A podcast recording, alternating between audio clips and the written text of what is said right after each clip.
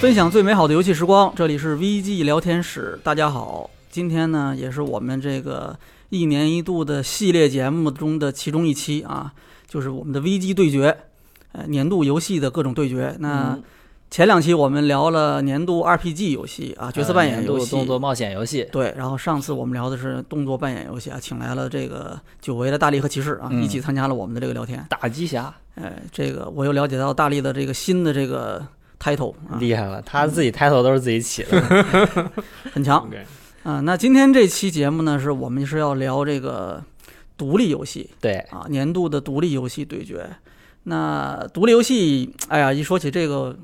就比较尴尬。我是今年没怎么玩独立游戏，嗯我不是没怎么玩独立游戏，我是今年就没怎么玩游戏。啊，那是这个因为平时工作比较忙，上半年就上半上半年很很丧，就怎么没说怎么玩儿。然后下半年也很丧，玩儿的游戏也很丧。我就净净玩儿那种很丧的游戏，哎就是像什么前段时间一直是玩儿恶魂嘛，然后后面是又开始打了恶魂之后，反正很不爽，然后又开始玩儿魂一，那然后那那也很不爽哦也。对，也反很反正也很不爽，那个剧情也是丧的不行。嗯，这 NPC 全都给我全都给我弄死了，简直是啊！这个跑题了啊！这个我我还是我们说回来，今天是年度独立游戏啊。嗯，这个独立游戏这个我是不行，但是没关系，我们请到了这个非常熟悉独立游戏的人，大佬，大佬，真正的大哎佬，那就是这个 GameDra 的鸡翅，鸡翅大佬，好欢迎。欢迎。啊，Hello Hello，大家好，大家好哎，那个我是鸡翅嗯，那鸡其实也不不算大佬，哎不不不不，不只是因为我从从事这个这个独立游戏的发行嘛，对，哎，这个嗯可能有的听众不了解啊，这个这个鸡翅大佬是我们这个也是其实算是我们电台的老观众了，呃，老朋友微不是老信朋友聊天室的好朋友，对， 危机聊天室的好朋友啊，大家对都很熟悉。但是这个这个，我给这个呃，算是什么？给新观众还是介绍一下吧。给、嗯这个 GameRA 的这个鸡翅啊，鸡翅他们这个公司发了很多的这个独立游戏，国内的、国外的都有啊。我对他们这个公司印象比较深刻的地方就是他们发了很多阴间游戏， 嗯是像什么那个、嗯嗯对，什么纸人呐、嗯，什么港鬼实录啊，就把大力吓得嗷嗷叫啊，嗯那那种感觉的游戏，是不是？是不是？呃，其对，其实我们除了呃，我们确实恐怖游戏发的还挺多的，但除了恐怖游戏，其实还有很多很很阳间的，尼罗河勇士啦啊也，也有，对对对呃对，对修。仙啦，对对今年今年我印象比较深的，就最近的啊，嗯尼罗河勇士》，然后还有那个《山海旅人啊，三十元是啊对预定明》年。啊，然后你这个《修仙模拟》了不起的《修仙模拟器》，对吧对？正式的，就是终于 E A 转今正式今了，年是 E A 就脱离 E A 上线，对，是啊现在销量已经超过七十万了。哇，牛哦牛逼！牛逼，厉害。总之，这个就是呃，鸡翅他们这个公司 Gamera 是发的这个游戏是种类繁多，对吧？然后是五花八门，什么都有，啊、很强。这个感兴趣的玩家，尤其是喜欢独立游戏的玩家呢，哎，可以关注一下啊，多多支持鸡翅他们的这个 Gamera 的这个游戏。嗯谢谢谢谢谢谢，怎么样？这波广告打的怎么样？哇，谢太太棒了， 啊，以后哦 OK 多以后多多支持我们的节目啊。OK，那好，那我们这个呃，差不多就进入正题呗。好，那今天我们要聊这个独立游戏啊，那独立游戏，这个确实啊是数量很多，尤其是尤其我最近这几年的感觉是，哎，独立游戏特别频繁的会进入到那种我们大家的这种视线里面。你看这个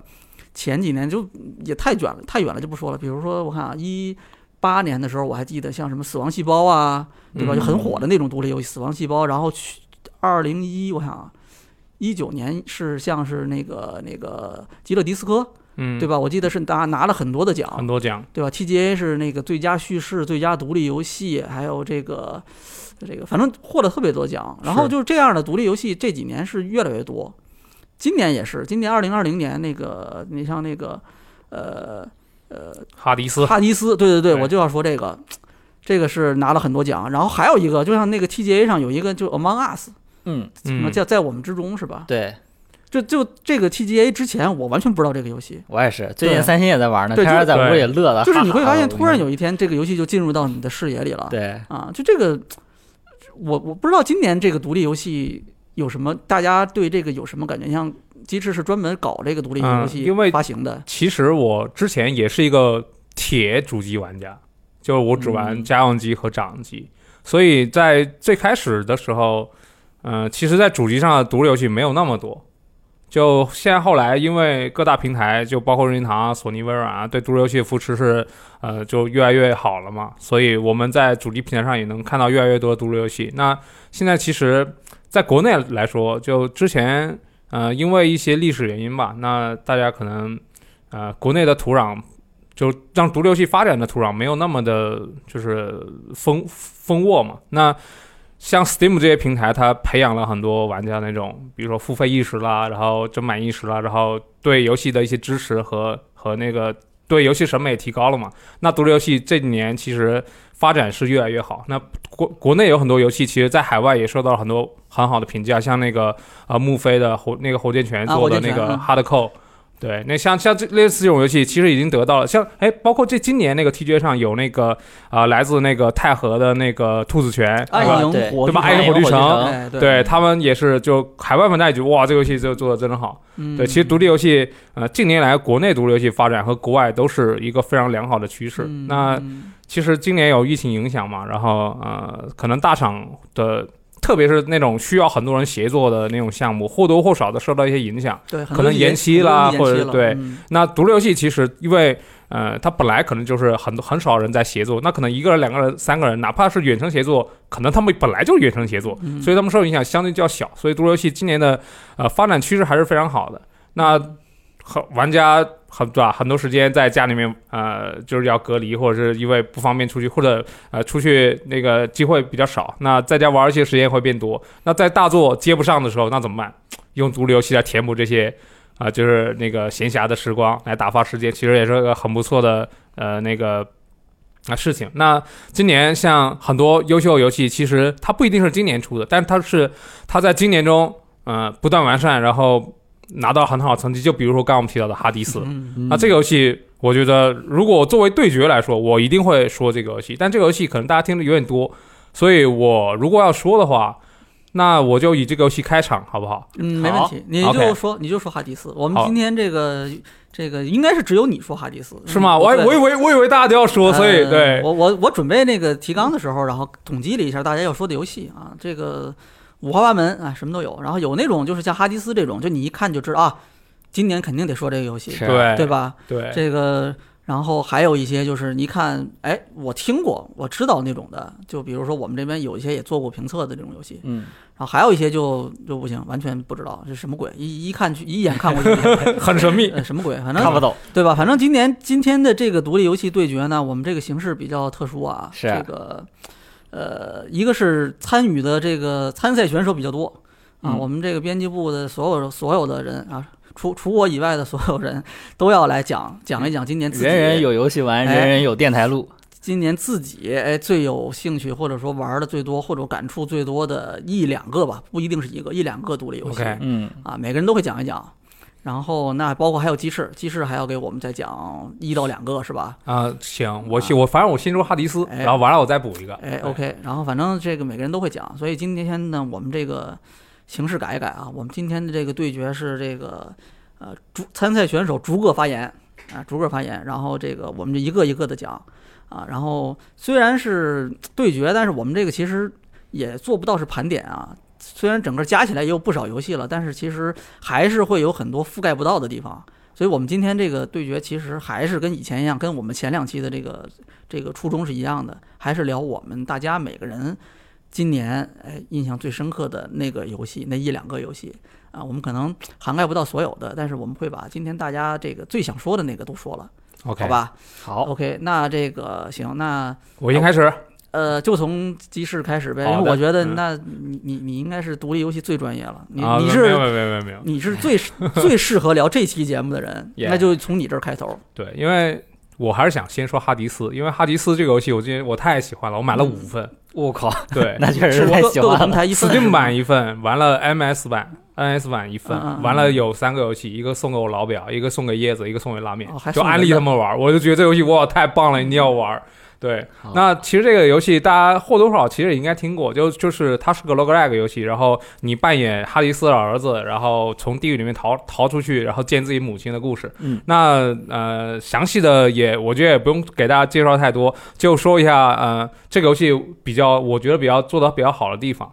就之前像 roguelike 游戏，大家因为它是用死亡来推进进程的这么一个那种模那个框架，嗯那很多游戏像以前有很多很棒的，我觉得很好的那个 roguelike 游戏，比如说像那个 Enter the Gungeon，那那个游戏很难，它也很好玩，就变化也很多。我我有给朋友推荐，我甚至也给他买了送给他，但他玩的时候他跟我说：“哎，我玩了很久，我第一关 BOSS 我真的打不下去。”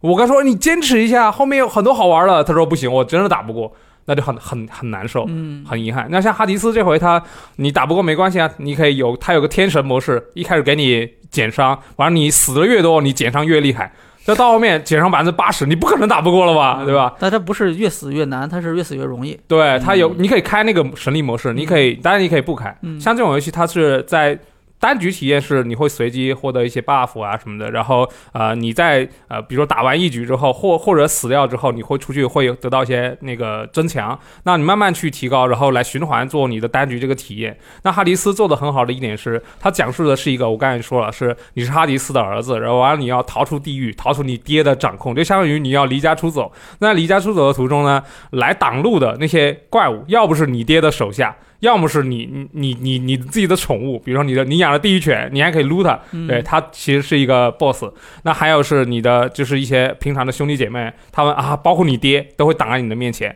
那那这个时候呢，你的其他亲戚们，那比如说像哈呃波塞冬啦、宙斯啦，呃像你的七大姑八大姨啦、什么雅典娜啦，他们就会出来，哎，那个我很欣赏你这种行为，我要帮你一起呃那个逃出这逃出这里啊。那我觉得这种就本身用这种方式来讲。呃，来做这个游戏的话，是一个很新颖的角度。就之前我我对神话的希腊神话的看法就是，呃，首先神的关系很乱，啊、对，另一个另一个就是他们都是高高在上、冷冰冰的人。但是通过玩哈迪斯过程中，我就觉得很有趣。就比如说，呃，那个什么，呃，波塞冬他对哈迪斯是什么想法？他对宙斯是什么看法？就你从你一遍一遍的游戏体验当中，呃，不需要说你去看什么剧情，在你很自然的游戏体验当中，你就能够体验到这个剧情。就比如说你拿到一个 buff，然后比如说这 buff 是宙斯给你的，他会跟你说一些剧情。那你比如说你死了，你回到家里面，你可以跟别人说话，或者是呃，就你在你死的过程中，那个那个呃。扎格列斯也就是主角，他自己会说一些故事。那你还会碰到一些很奇怪的呃事件，包括你在地狱中看到呃，就是本来他是神，但是他因为犯了什么事儿被关押在这里的那些 NPC，就整个过程非常的呃没有就像呃那种感觉非常的紧，他有紧张的部分，但没有说很残酷。就作为我作为我感觉还是啊就是一个挺怎么讲，细说希腊神话的那种感觉对嘛。对对它它改编了很多东西吧。对，而且它的那个画风很容易让人接受，没有太日式，也没有太美式，就感觉呃是比较比较多人能够接受的那种。然后你在游戏过程中，你你每一个时刻，你都你都会呃慢慢的感受到，就是、呃这个他的这个世界观给你带来的那些东西，就是他把那个。他要讲述的故事很巧妙的放在你的，比如说你的 buff，你你拿到 buff 的过程中，你死亡的过程中，或者你回到家的过程中，你升级的过程中等等。所以这个游戏它我要说它做的好的地方，其实它没有特别多的创新的点，嗯，但是它的点在于它每个点都做得非常好，嗯然后手感啦，然后那个平衡啦，包括在。通那个持续可玩性上，就你通了关之后，你也可以自由的呃去增加它有个叫热度的系统，可以比如说我想让那个敌人血变更多，敌人数量变更多，那把 BOSS 的形态完全改掉之类的，你可以自己定义你的关卡，也就是说你想怎么玩就怎么玩。然后再加上它就是比较扎实的音乐啦、画面啦、系统啦，那这个游戏我觉得拿今年年度最佳年度游戏呃独立游戏是当之无愧的，嗯甚至它也是我个人的最佳游戏。啊，就你年度游戏也是这个。对，是的，我自己就觉得《哈迪斯》这真的这回让我感觉真的太棒，不然我也不会买这么多份。不过这个刚才你说的这个，我听下来感觉这个游戏，它我感觉像是独立游戏里面那种比较一个规模或者是完成度比较高的那种。是，的，是的它，好像就是没有什么短板，是吧？嗯，就各方面做的都比较比较就突是出一旦你沉进去，或者说你对 roguelike 这个模式不抵触的话，啊我觉得就你在都这能个类得型到框快架之乐。下，是的，它是比较强的那种。对它其实，实它的不是一开始就做的那么好，嗯它最开始它是先上了 iPad 平台，嗯嗯那后面再登录 Steam，然后在 Steam 它还是一个 EA，然后最最最终它冲破了一点，就是慢慢的把它内容。最开始玩的时候，它连结局都没有。结果我打通关的时候，然后他说：“哎，不管出于什么理由，反正你要死了，嗯，因为结局我们还没有做。”但是他就明确告诉你，把要把你送回去。嗯，这点倒是挺独立的哈。是的，嗯就就那其实我们看到是因为他已经打磨了很久才这么做出来，就其实也挺不容易的。对，那如果以后的独立游戏都有这种品质的话，那我觉得已经独立和非独立，我觉得这概念已经不重要了。是啊，因为我听下来，我感觉这个游戏，而且我之前看过一些那个评测的文章，我感嗯觉这个游戏不是那么独立，因为咱们一般印象里边提到说独立游戏啊，就是它是可能有一方面特别突出，嗯，对吧？它就是有一个很长的一个地方，但是它其他地方可能就很一般，甚至可能就很差。是，比如说它可能呃这个美术啊做的很好，但是也许其他地方就很平庸。可对能玩法非常的突出，但是是那可能这游戏就是特别短，对吧？可能就是流程非常短，或者是规模特别小，对吧？或者有的游戏可能很有意思，但是 bug 很多，就是它就是总有一些短的地方。但是这个哈迪斯感觉现在它最后完成的这个版本，对吧？最后现在这个算是它正式完成的这个对版本，对，就就他每个他要做的点，我觉得都做的在他那个领域已经算很完美了。这样听下来，这感觉是独立里的三 A 的感 有觉。 对啊对对对对，可以可以这么说吧。嗯就一看就感觉这个游戏，嗯，独立游戏，独立今年最佳那个独立游戏就是这个了。嗯，这那除了这个之外，我还啊还有有还有有一一个个游戏想说，因为这个游戏很奇怪的是，它居然不在任何就没有被提名。就这个游戏，我一直觉得它应默默该有文的那位置种是吗？对，这个游戏叫做《这不是游戏》，哦，那个这 There is no game。我好像听听到就对是有人推荐过这个，就是在各种地方，反正零零星星能嗯看到有人推荐。啊，这个游戏是拉面送我的，然后我玩了之后，我感觉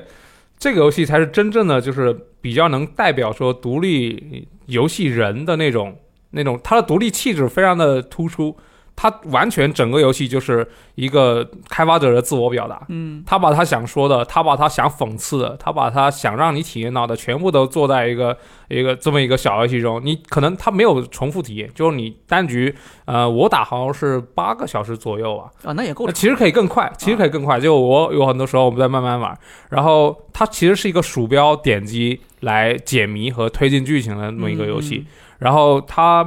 啊、它标题就说嘛，这不是一个游戏。然后它，嗯、有一种那种打遍四四就是那个四面墙的那种感觉。啊，就是他会直接跟玩家对话。嗯他有个对，他有个 meta 的那个那个，就就就他说哦，你不要打开我，我不是游戏，不要按这里这什么的。但但是其实他是在用这个语音声音来，就是引入你去做某些，就给一些提示，然后哦，我对，然后我想你起把来这个游了，戏继续就下去。他那个那个画面是，他就是那种像是什么解谜类的游戏，对，吧是的，有点密室逃脱那种感觉的啊，它其实融入了很多种，就你在中间甚至可以体验到塞尔达。啊，就是 他牛逼就是一模拟器是吧？呃呃，它是这样的，它是就是它用那些游戏的元素嗯，来构成它整个游戏本身。嗯嗯但它整个游戏就是 there there's no game，就告诉你这其实不是一个游戏，嗯是呃让你来体验这一段过程，然后你会有一些感触。如果你真的喜欢游戏的话，可能像我们这些就是呃比较之前比较核心的，就是呃家用机玩家，我们会对市场上的一些游戏可能会不喜欢。像我，我其实不太喜欢玩网游和那种比如说重度氪金的游戏主。流游戏现在对对对，像那种那种那种游戏，在他在游戏里面，他用了一种很夸张的方式来做了一些，就比如说，嗯呃，你你这有一段过程中，因为这个游戏它是呃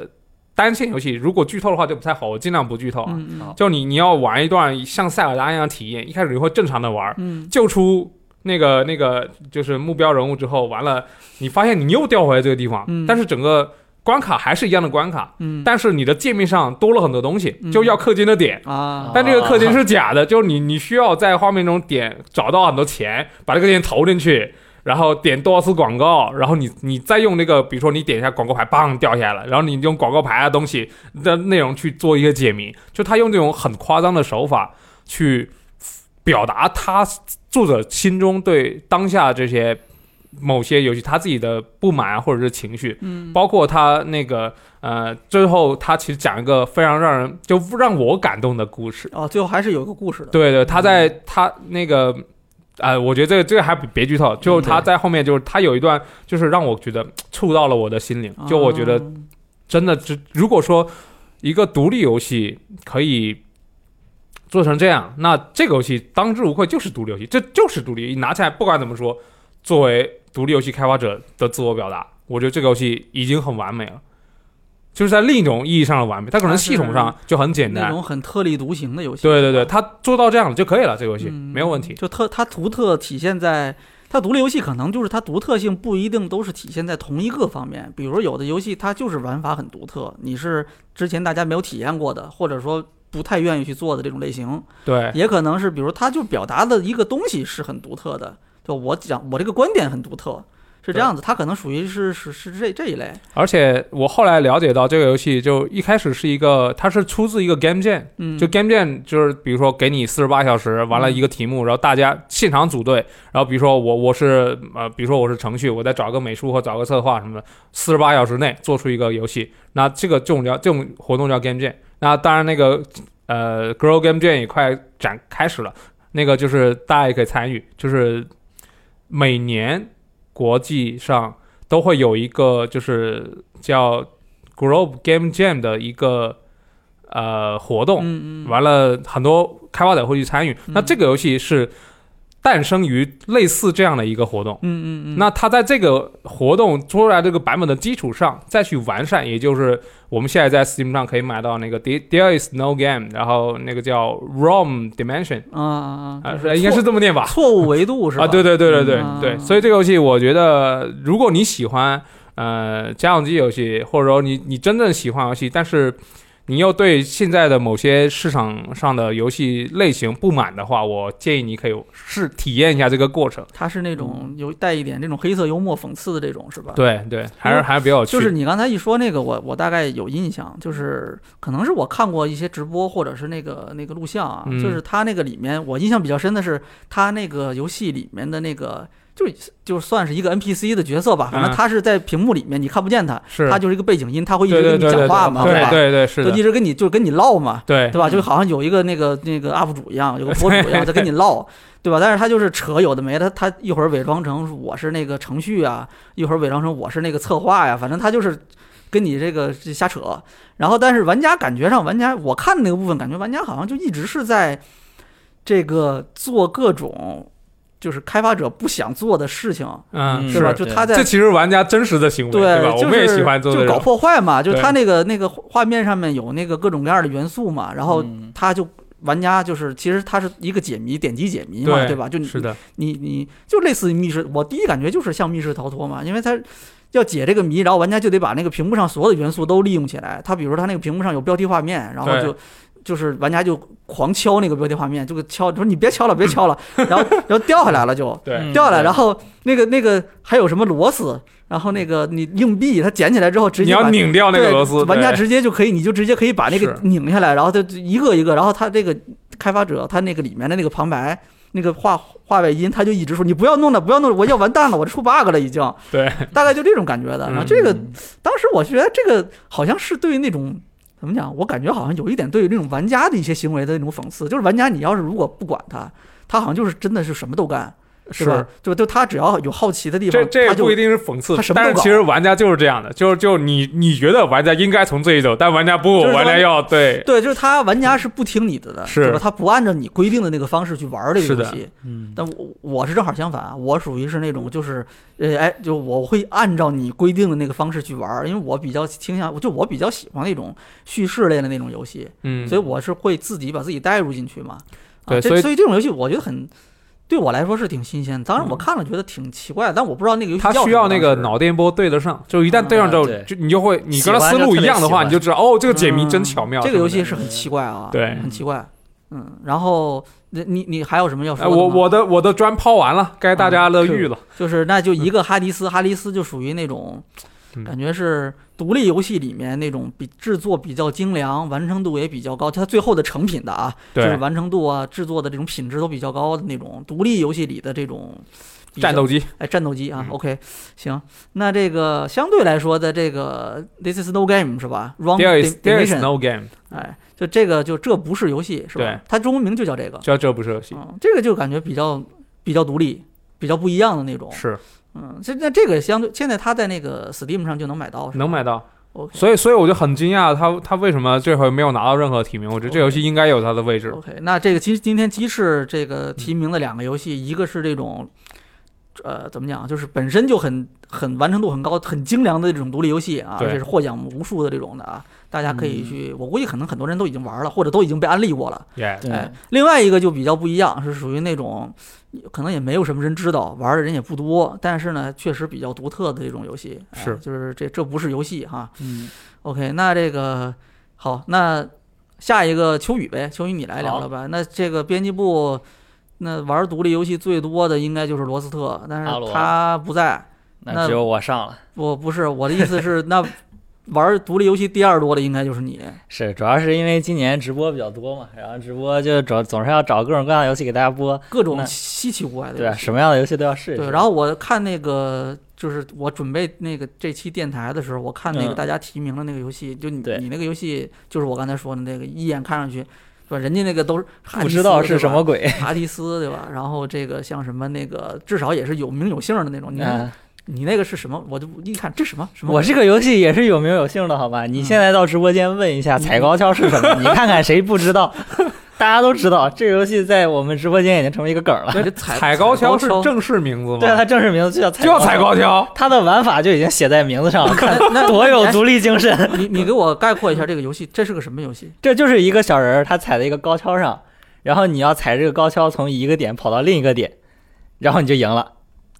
这就是踩高跷模拟器，对，这就是它的基础玩法。它就是踩高跷。对，它就只是踩高跷，但是它踩高跷，因为这个游戏它加入了非常神秘的物理引擎啊，所以你这个踩高跷它不会让你显得那么容易，你知道吧鬼？畜，对，啊而且它在路明白了明白上，了它会给你设置各种各样的障碍，嗯，比如说这个地方会凸起一下，顶你一下，或者那个地方有个坑啊，然后再往后面，它还有各种各样的就是各种影视作品的梗，比如说里面有金刚，你就会变得很大，然后你会在那在哥哥不是金刚哥斯拉，然后你就会在在楼里面跑，然后你可以踢那些楼，然后那些楼有时候还会把你绊倒，或者像什么那个《黑客帝国》，你还可以去赛博空间踩高跷，厉不厉害？这是一个单人游戏吗？呃，这是单人游戏，但是你可以双人玩。它为什么在直播间厉害呢？就是因为我们把这个游戏完成了双人游戏。就我我感觉听听下来，这个就是一个那种 Steam 上挺常见的那种鬼畜游戏吧。对啊，但是它好玩，因为而且它便宜。对，就对于我来说，你可以花最少的钱获得最大的快你，乐你。怎么个快乐法？就是你你在直播间玩这个东西很，很很有很有有对什么，啊就梗可吗能可能就是听众或者观众朋友们没有办法像我一样感受到这么样的快乐。你得看知道吗直播才知道。就是就是它是仅限于这个直播间内，它才特别好啊玩，是为啥呢？ 因为这个游戏是我和阿罗两个人，就是我们两个人一人操作一半儿来玩这个游一戏人的，操作一半儿，一人操作一只一腿人吗操作一只腿。这怎么玩啊？就比如说他迈左腿，我迈右腿，这个游戏就一共四种操作嘛，左腿、右腿、迈腿，然后还有前后重心的倾斜。然后我们两个就一个人负责迈腿，一个人负责控制重心。你们俩这那你俩得好成啥样儿？能能一个人那操作一条 腿？我们可厉害，虽然一开始磕磕绊绊，但是最开，呃但是我们两个慢慢的玩着玩着就玩出了默契，你形知道成吗？了成为了灵魂的伴侣。没有没有，但那也没有那么夸张了。 然后我们就是为了让彼此之间配合的更紧密啊，我们发明了踩高跷六式，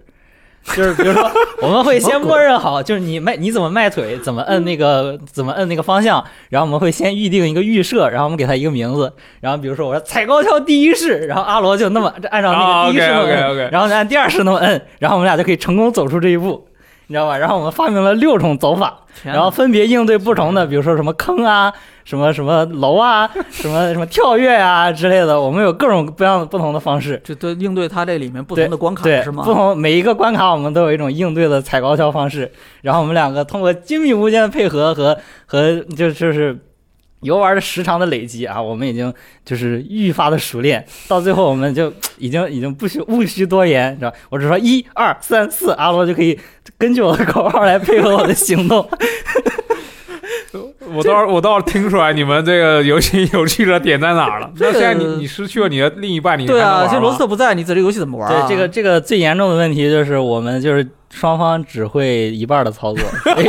一旦失去了另一个人，这游戏没法玩嗯了。换换一个人行吗？对，而且还有很重要的一点哈，就是因为我们直播间不光是我和阿罗嘛，然后还有振东，啊振东嗯他就特别不喜欢这种游戏，那他，嗯、然后他就在看我们俩玩的时候，他就特别鄙视，是啊，觉得这游戏太鬼畜了，一点意思都没有，你俩还能玩得那么快乐，你俩有病吧？然后，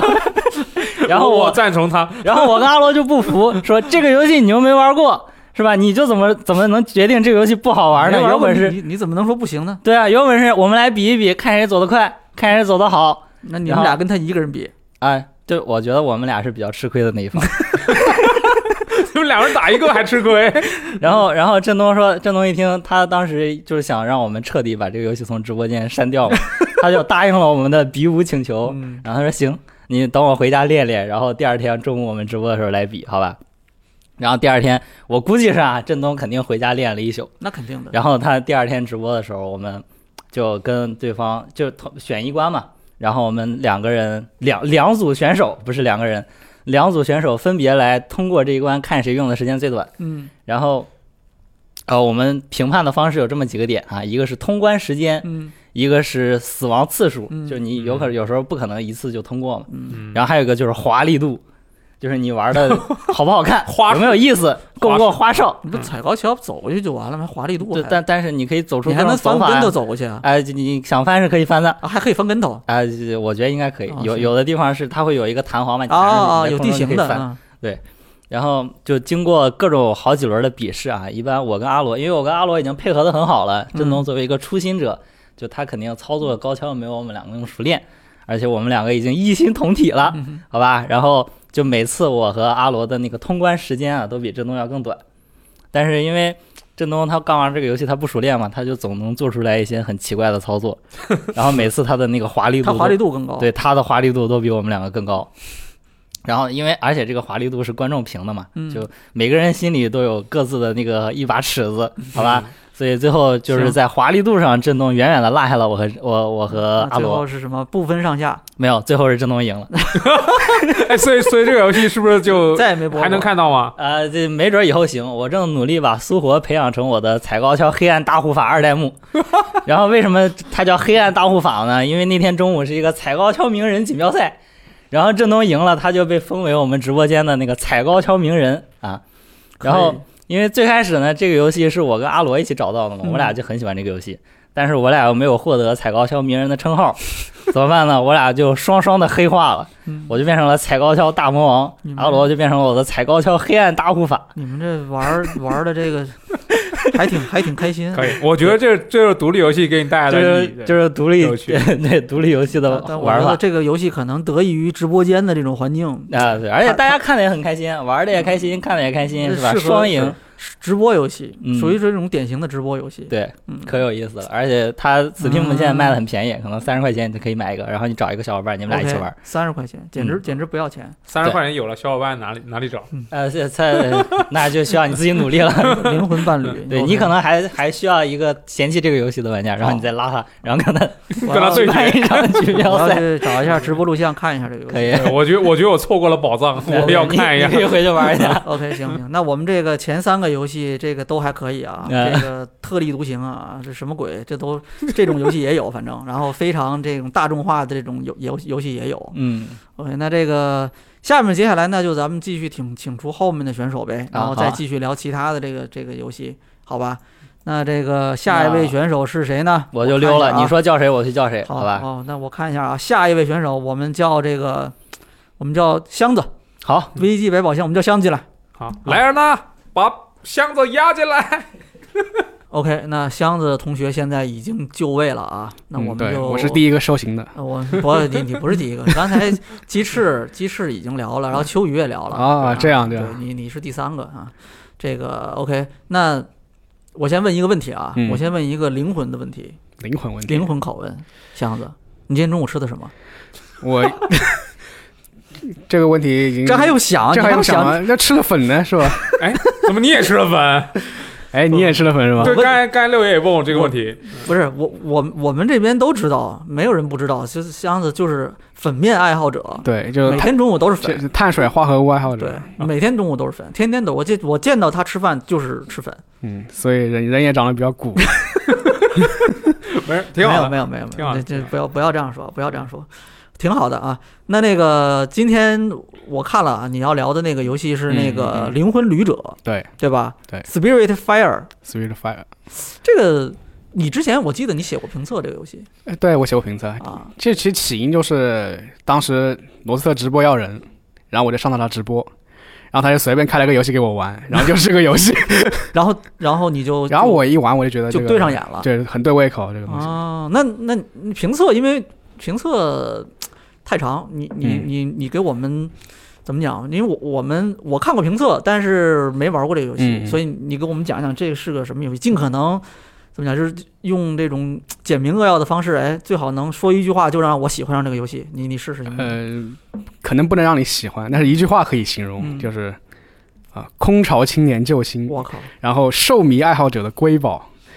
被誉为横版《动物之森》的 啊一个佳作。我靠！你刚才赶快讲一讲，赶快讲一讲。嗯，它其实本质上是个精英模拟游戏吧，嗯就是说你在一艘一艘船上，你可以造房子呀，然后种田啊，什么织布 啊，在船在船上造，对， 就船上在船上种，田，就是船上有一个那种很大的货船，嗯然后它对可以开一个那个小的那个耕地，嗯，你在上面种田，那就然后是《牧场物语》是吧？对，然后对，差不多，然后也有些木工啊，有些冶炼啊，就是冶铁这些东西。嗯它，但是它还一方面，另一方面就是说你要就是驾驶驾驶这艘船，就在那个航海图上就是标那个地点，就去不同的岛屿和大陆去收集素材。嗯然后它，呃，但是它和那个什么《星露谷雨》啊这种动森啊这种过日子游戏有一点不一样，它不是那种传统那种四十五度俯视角或者是六十度俯视角的形式来来那个演出的，它是呃一个平台平台跳跃，横版对，横版它横版平台它跳其跃。实是一个那种，就是看到玩家看到的画面，其实是一个那种船的剖面图的感觉。对，我能看见这个这个一个个房子，你你可以自己造是吧？你可以自己对造，嗯然后也可以随便摆吧，反正嗯就这样。就是一个房子上，其实直观感觉的话，大家可以想象，有一个船上，然后有一个在船上立了一个楼房的感觉，是是是嗯，那然后肯五定个楼房，一格一格的那哦然房间后配。其实它这个房房一个一个房间，它非常有那种蒸汽朋克的感觉，啊，就是这里多个烟囱烟囱啊，然后那里有个楼梯把它连起来啊、总之就是很多烟囱，对对对，就蒸就蒸棚了呗。蒸棚就是就是各种莫名其妙的东西把它拼起来就叫蒸棚啊，嗯这是我的理解。嗯 OK，嗯呃，然后其实我本身对这种过日子游戏啊，我是不太喜欢的。对啊，那你刚才不说了什么空巢青年什么这个，这这个这个怎么怎嗯啊么这个这个这种游戏不越玩越悲伤啊，这个我待会儿再说啊。啊，呃，就是因为呃，像这种比较沙、比较就是要你自己找自己目标这种沙盒向游戏啊，嗯，就会让我感到非常焦虑，因为我不知道我的目标是什么。对啊，我也有这种感觉。嗯，就是像之前那个，包括、呃泰勒瑞拉啊《我的世界》这种，嗯，都是是呀，泰达瑞泰亚泰泰勒瑞拉、泰勒瑞拉，嗯还有那个 Star 棒啊，那个嗯，基本上是朋友叫我陪他玩，我才会玩，就是自己不要玩。嗯但是这个《灵魂勇者》有点什么不一样呢？就是说它是有一条比较明确的主线故事的，嗯然后然后它的主线故事实际上是。呃，应该是参考了那个罗马神话里罗马神话里面的一个一个片段嘛，就是说你的主角那个叫一个叫叫斯黛拉的一个小女孩，她实际上是呃那个冥冥河摆渡人的一个化身，就是说，就大家看过《圣斗士星矢》可能比较清楚，就就啊，就是那个、那个冥河摆渡啊人找就找是你要钱，然后就把你摆过去。对，就是那个穿个那种长头长斗篷啊，破烂斗篷啊，然后骨瘦嶙峋的，就是问嗯问你要两块钱，然后我就把你渡河。呃，然后这个游戏里面你是你虽然是这个呃这个这个角色的化身，但是但是你的任务是要解决这个你摆渡人的这个一些心结，嗯就然后最终解开心结之后再把它送送到终点的一个这种这种故事，你会你会遇到很多乘客。其实他是去摆渡死者的，对对对，上船的这些就都是各种各样将的死死之者人。就已经是已经啊已经超已经是嗝嗝屁了。就是死者啊嘛，OK， 他就是超度死者嘛，嗯把你摆过去嘛，摆到一个目的地，对对吧？但是他这个游戏的那个感觉，虽虽然它是一种听起来啊，就如果光这么听的话，就感觉是什么阴间游戏那对种你按哦感按照那个觉，对吧？就是欧美 Fabra 那种游戏的感觉， 没有没有，对你对吧按照欧美欧美开发者那一套，那肯定就是 那个嗯苦大仇深的这嗯种写实类的这种，有点带这种恐怖元素的这种游戏。但是它实际上不是，它是那个画面非常绚丽，嗯就是那种以卡通风格呃给展现出来的这种游戏。呃，另其实这个就要说了，我第二点为什么我喜欢这个游戏了，嗯啊就是说，呃，它的那个开发商是一个叫做雷莲花的一个工作室啊，什么 Thunder Lotus， ，Founder 对吧 Lotus，对，就是啊雷莲花。然后他们之前有两部作品，一个是呃巨人约顿，一个是那个隔离。就这两个游戏，就是如果经常玩独立游戏的玩家，对这个两个游戏肯定不会陌生。呃，他们他们怎么他们特点是什么？就是说，他们对于这种二 D 手绘啊，就是他们二 D 手绘的这个能力极其优秀，就美术反正很强。美术极其优秀，就是不会比这个最近最近那个大火那个就哈迪斯背你后那看，你看，我就知道要说哈迪斯哈迪斯背后那个工作室那个 Super Giant 差了，嗯就是嗯嗯就是嗯我觉得和那个之前他做的包括堡垒啊那个。还有那个晶体剑啊，啊他们是一、就是美术水平是一条水平都线是上一的，个都是一个层次的，嗯就是应该说是独立游戏里面最好的了。但是我记得像那个那个约顿是一个像暗黑那样的游戏是吧呃对？ARPG 的，对，它是一个应该是四十五度角一个俯视角俯的，对视角的一个。对一个 RPG 行。啊然后那个隔离是一个隔离也银河是，城的感觉，对对对，也。是平台跳跃，但对吧都是有那种战斗但是这战斗次元素这个是个模拟，就是精英模拟对，但是它还是呃通过这个平台跳跃，它做嗯了很多关卡，啊，就包括有一个关卡我记得是你要在一个那个大蛇的那个背上。敲那个这矿物，对，跳来跳去，然后为怎么解决这个关卡？就是说要把它那个嗯背上那个被诅咒的那种矿物，就是给给帮它敲挖掉，嗯挖掉它就恢复正常了。啊，然后包括还有就是船上，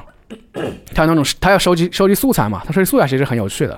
就是你要有时候你要收集那种叫瓶中闪电的东西，嗯，就是你路过那种暴风雨的那个区域的话，就是行船，你就拿着那个空瓶嗯拿子，绳去接闪电，拿瓶子拿身去。体去接，对，在船上去上上蹿下跳去接那个闪哎，电。嗯这个听着倒挺有那种神话传说的那种感觉。对对对，嗯，那你你刚才说还没解释那空巢青年怎么回事啊，啊？空巢青年啊，就说这游戏里面它有一个设定啊，它是，嗯、你可以和乘客拥抱，就拥抱之后呢，就会加那个乘客的快乐度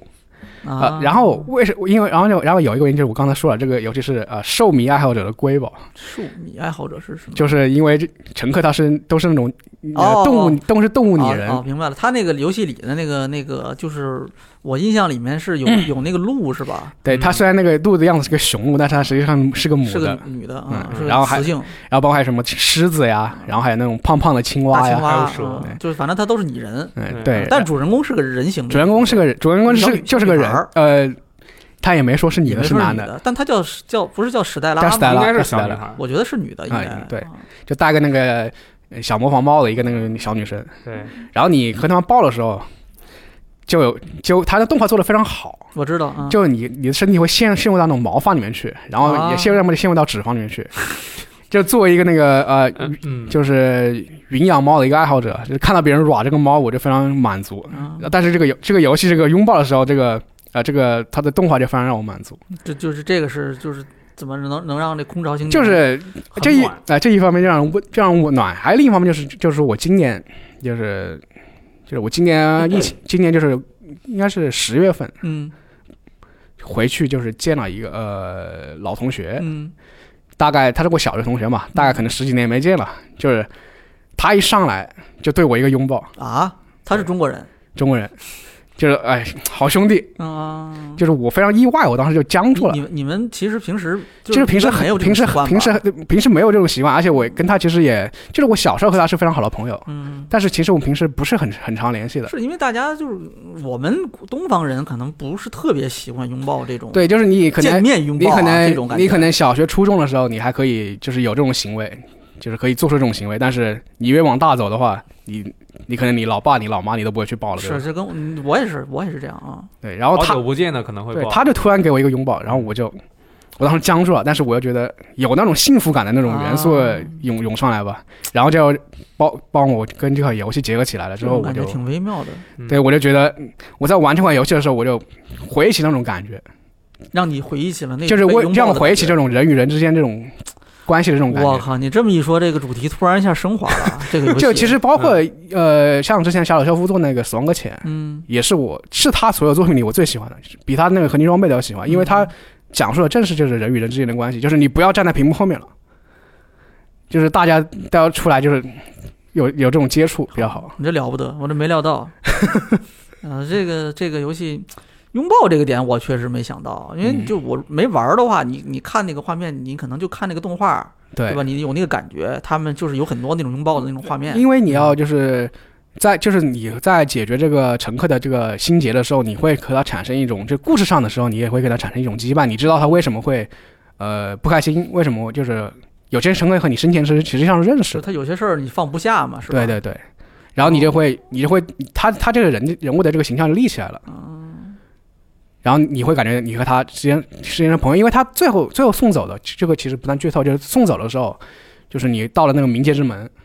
就两人分着别的时候也，也就是一个人站在船的左边，一个人站在船的右边，就是像那种非常戏剧化的，就两个人冲冲到中间相拥。我知道，就是最后你要把这些，因为就是他是冥河摆渡人嘛，对他对最后他要把这个要把人就送到彼岸去嘛，就大概这种感觉。对对。对对，但是这样一来，就你你你跟这个这么多这些角色，你帮他们解决问题，然后跟他们一起培养感情，然后最后你得把他送走，这不是很悲吗？感觉嗯很对丧，我我觉得是不是就很丧？有有一半其实是很丧的，但是但是你觉得他们有一个新的开始，你会这么去想。啊嗯，就是你，就是像你老父亲一样，呃把儿子送走啊，他有一个新的开始 了。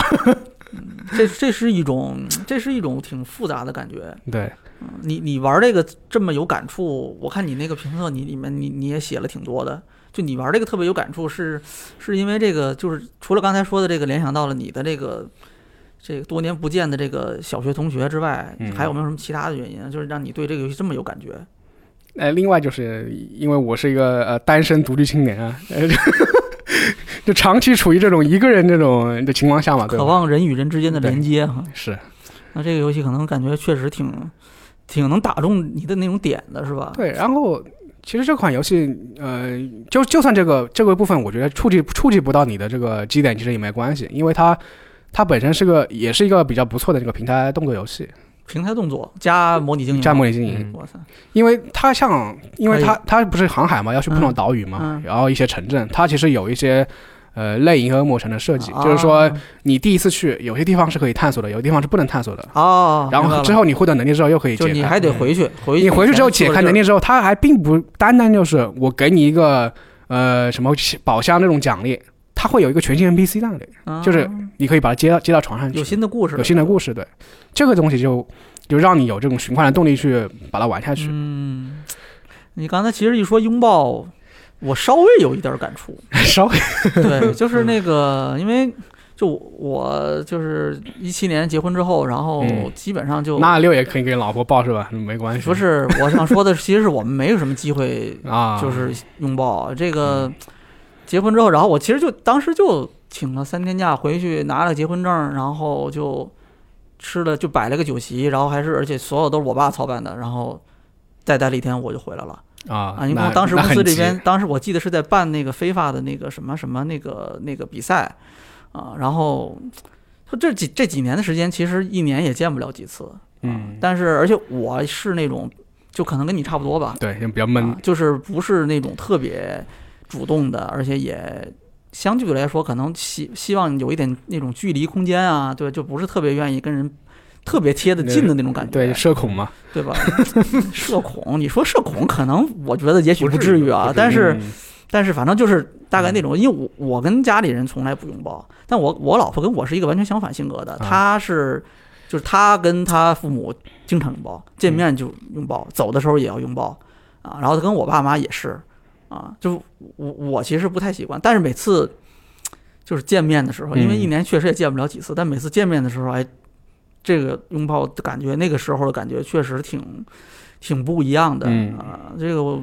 可能我觉得是不是我要玩一下这个游戏，可能就能找到那种感觉。这这个游戏它其实可以两个人玩，对一个人控制 Stella，一个人控制他的猫，嗯，它然后的两个人一起种田，啊他的他的哎干嘛，猫是什么意思？啊，他他带着一他带了一只猫他带了一我只知小道，知道宠物旁边的那个哦，那个还能操控的还是能吗？操，对可以两个人能操玩。哦那猫也可以钓鱼，也可以做饭，什么种就它田它都可以以两。个人做不同的事儿，对，对在同一个屏幕上，就是它有一个有个是，就是你有时候砍树嘛，嗯嗯，啊就是是要一个人一个人来，就是拿一个很长的锯子，嗯对一个人占一头，哦哦，然后一个人往左左左搬，右一个人往右搬，哦我就知道拔河一就样。它那个游戏的那个，因为它那个模拟经营，其实就跟《卧场无语》一样，它所有的操作必须玩家自己去操作嘛。对对，啊，就这过就是说过程里面玩个迷你游戏一样。对，就是说它任何一个采集动作，它都不是简单的按一下插件它是采集，它要有一个那个小游戏来操作的。嗯，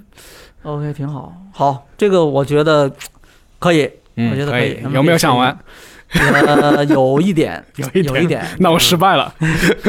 我觉得可以，因为这个，嗯，也得看类型，看是类型，然是后还有就是看这个，有些游戏就是一下我肯定就玩不了。六爷但就是六爷就喜欢比较丧的是吧？There is no game，也不能这么说，也不能这么说。 就什么什么最后生还者啊这种是吧？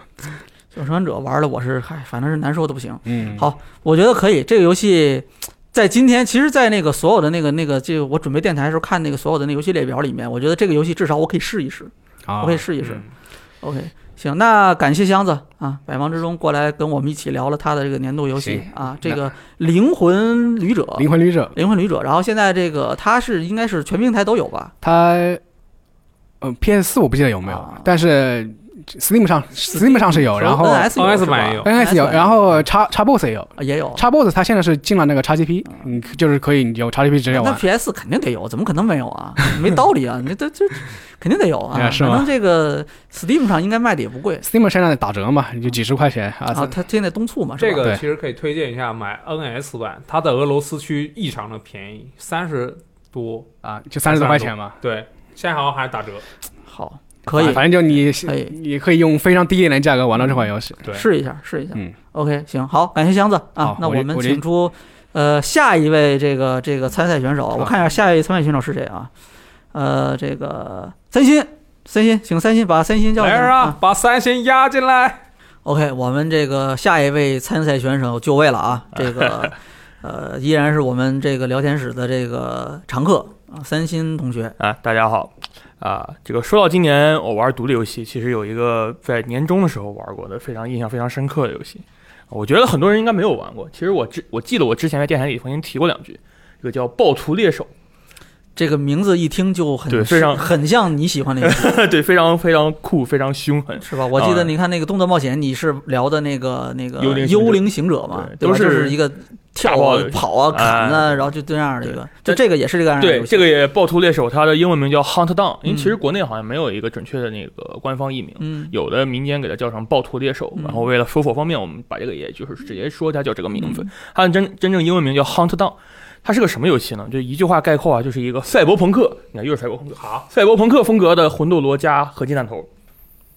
合金弹头，对，合金弹头。哦啊那其实、哦那其实 3K 这个就是吧那其实就一个轻版射击，对啊啊，但为什么说它是一个赛博朋克风格呢？其实这个很简单，之前我们这个聊过很多次赛博朋克，我是对那种有非常刻板印象的赛博朋克是非常喜欢 的，就是那种视觉方面啊，可是以可以，对，非常刻板的赛博朋克的风格是我是非常喜欢的。嗯嗯，你像《幽灵行者》有那种啊，什么就是那种高耸入云的大楼，然后平下面是贫民窟啊，嗯怎么样，然后有各种霓虹灯闪烁。嗯其实《Hunt Hunt Down》这个游戏也是差不多的，它这个游戏是基本风格是非常复古的，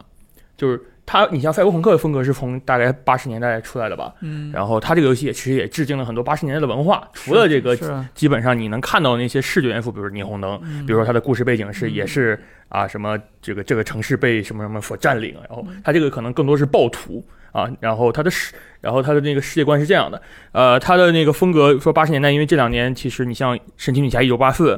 像《怪奇物语》，然后还有比如说《头号玩家》。嗯，它致敬了很多八十年代的音乐要素，嗯或者比如说那种视觉要素。嗯其实，在那个《Hunt Down》里也有很多，它这个游戏里有很多的经典的 Neta，有那种海报，就是它有一个关有一个海电影院，那个海报你能见到很多，比如说《Akira》，比如说啊、呃异形》的一些海报的那种，就是你能看出来，独立游戏嘛，嗯对，独立游戏这些啊随便随便爱搞这些东西，就像《墨西哥英雄大冒险》对对对对，就对恶搞过有很多联动马的里奥游戏，，对，哎，对对对，它本身这个游戏类型也是那种很复复古的复古嘛对赤坂射击这类游戏，对吧？以对，最前近对八位机上是主流类型，现在就很少。所以说它叫魂斗罗嘛，是因为这样，就是它的战斗很简单，就像刚刚说的，是一个就是你从左到右一直打，然后开枪嗯打爆敌人。其实这个游戏的敌人数量也很多，像魂斗罗一样，就是从犹犹如潮水一般涌过来。嗯嗯但是它特别在哪儿？其实它又没有说特别像魂斗罗和核弹头，因为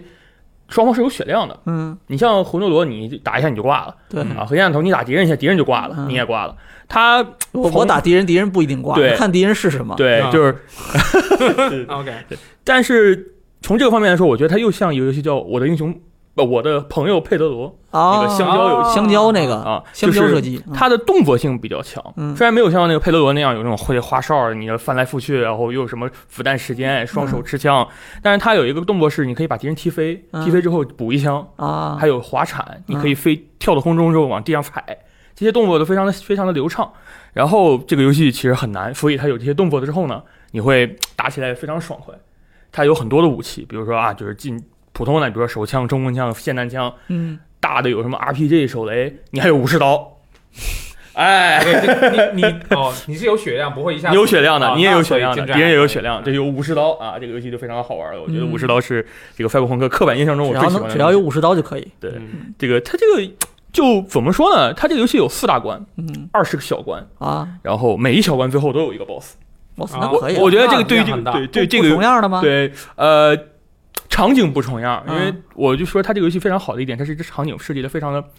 有动感，嗯虽然是十六 BT 的那种，那个就是那种偏像素那种风格。它的那个像素，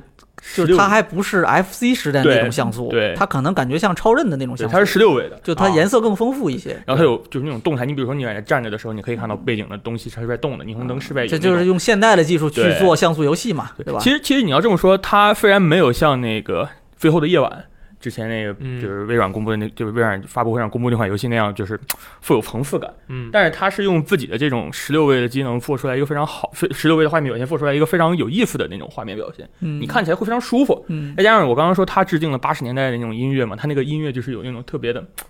就你就是我我说你看你看了《神奇女侠一九八四》，比如说你玩了 COD 冷战，你这个看了《头号玩家》，你就会特别感受到它那种那种那种那种年代感特点、那种特色，是不是很音乐很有年代感？音乐很有年代感。你你怎么这么喜欢八十年代的？啊就我听到那个音乐就特别带感， 你到多你多大了？你到就底对，就关键就是我没有经历过那个年代，啊但是我就特别喜欢那个年代的东西。啊，啊、就像之前那个《神奇女侠一九八四》的那个预告片，我看了好多遍，因为它音乐用的特别，让我特别觉得特别舒服，特别爽。嗯可以啊，可以嗯，OK 啊，然后我刚刚说报复战嘛，这个游戏的报复战虽然说有二十个，但其实你也想，这个作为一个小体量的游戏，嗯，它这个可能会有一些怎么说，就是稍微没没没有认真去做这个报复战，比如说每一个 BOSS 都不一样，啊你有有有你有，几乎是不可能，你这肯定是不可能。复用一些东西是吧？啊但但是呢，它能做到大部分的报复战呢，它是有一点有一些新意的，每个 BOSS 的攻就是打法都是不太一样的。嗯然后它的场景、它的那个场景的设计啊、它的音乐啊，还有它那个敌人的那些出出现的位置啊，还有敌人的对付手段都不太一样的话，让这个游戏你从头一口气打通关的感觉是很爽的。嗯 然后它还有一些高难度，它还有双人合作，可以双打对，可以双打，哎，你是不是很开心？好这起这来了个游戏出血量超大，我先跟你说。啊，可以双到，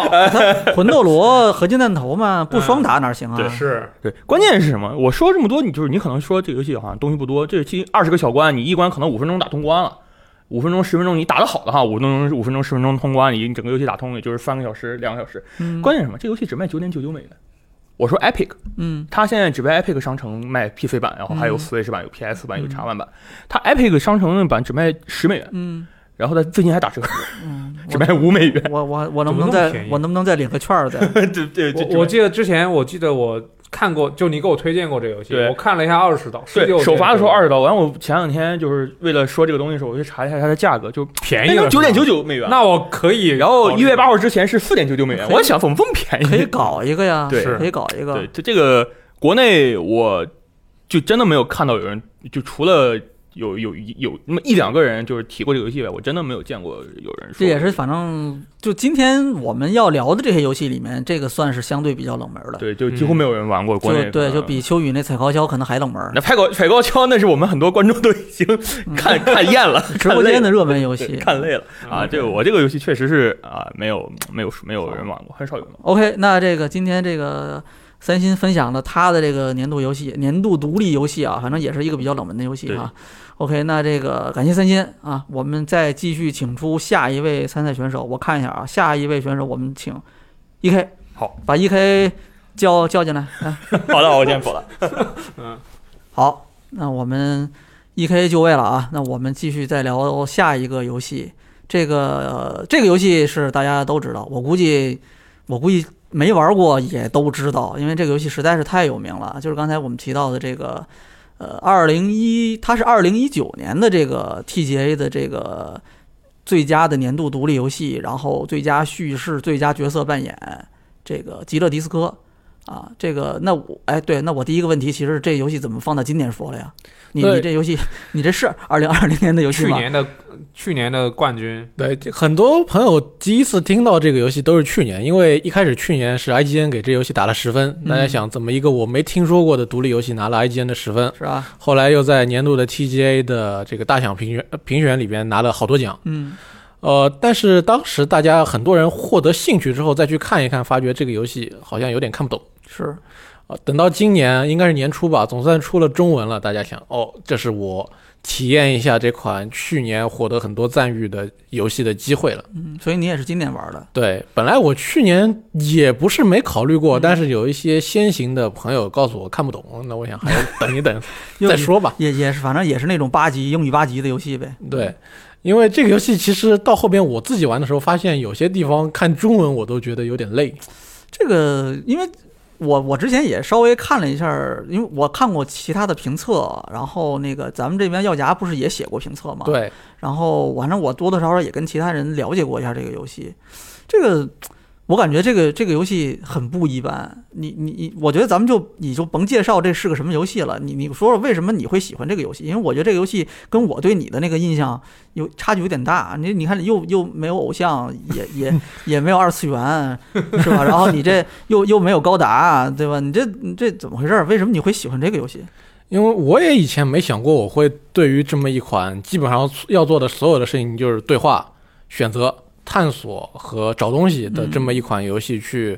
花了很长时间去把它给打通嗯啊、然后得到了一个可能也是我比较意想不到的结局。嗯这个游戏的核心其实基本上还是在剧情上面。嗯它找东西还是很容易的，按一下按住 Table 键，呃，场景当中所有可以互动的元素，它都给你高亮了起来，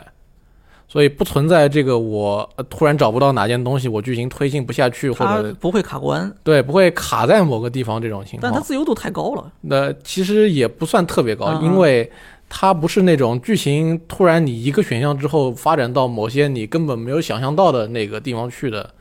呃，这种叙事模式或者嗯是选择模式，它的整体的剧情框架还是在一定限度内的。嗯我是被它这个氛围跟它的这个剧情所吸引吧，嗯因为我没想象到我能在这么一款独立游戏里边过了这么一段非常怎么说呢，非常清醒又迷幻的一段时间，你玩了多长时间可能得有二三十个小时吧，就是正常通关。啊？对，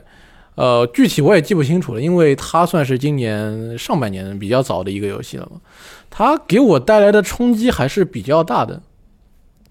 因为它是一个怎么说架空世界的一个，但是又是一个很现实的剧情嘛。嗯如果要说玩家要干什么，也就是说，作为一个失忆的侦探去查一个案子，嗯那么通过这个案子，然后我们去了解这一个小小的地图当中他们的这些人和物，嗯以及整个世界当中现在又是一个什么样的情况。嗯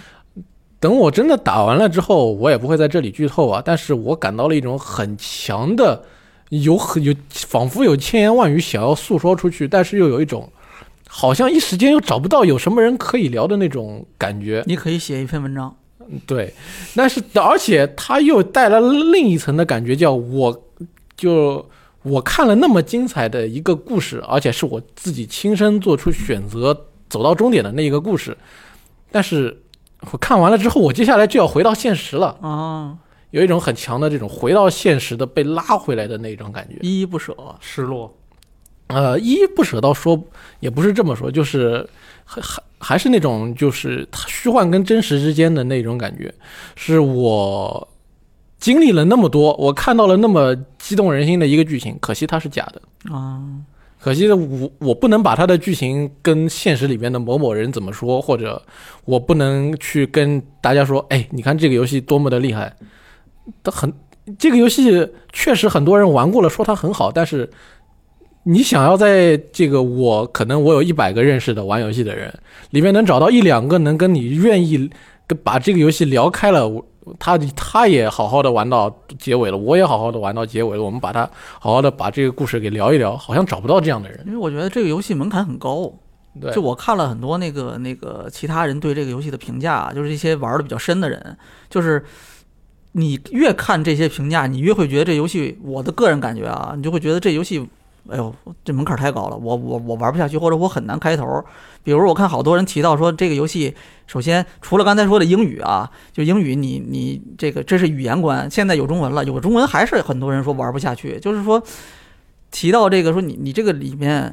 一个是它的题材。对吧？它是那种，它是以那个那个，就是前苏联的那个有有那种文化背景的那种那种感觉，对吧？它是那个开发商是什么？爱沙尼亚的一个工作室，对吧它的类型，不，它的这个游戏的背景基本上是仿照了东欧巨变之后，可能也就一两年左右的那些东欧国就家，苏联解体之后那种感觉的。，对，就差不多是现在无大家都不知道该怎么嗯办，这个地方又很混乱，就是它其实首先是一个很特殊的文化背景，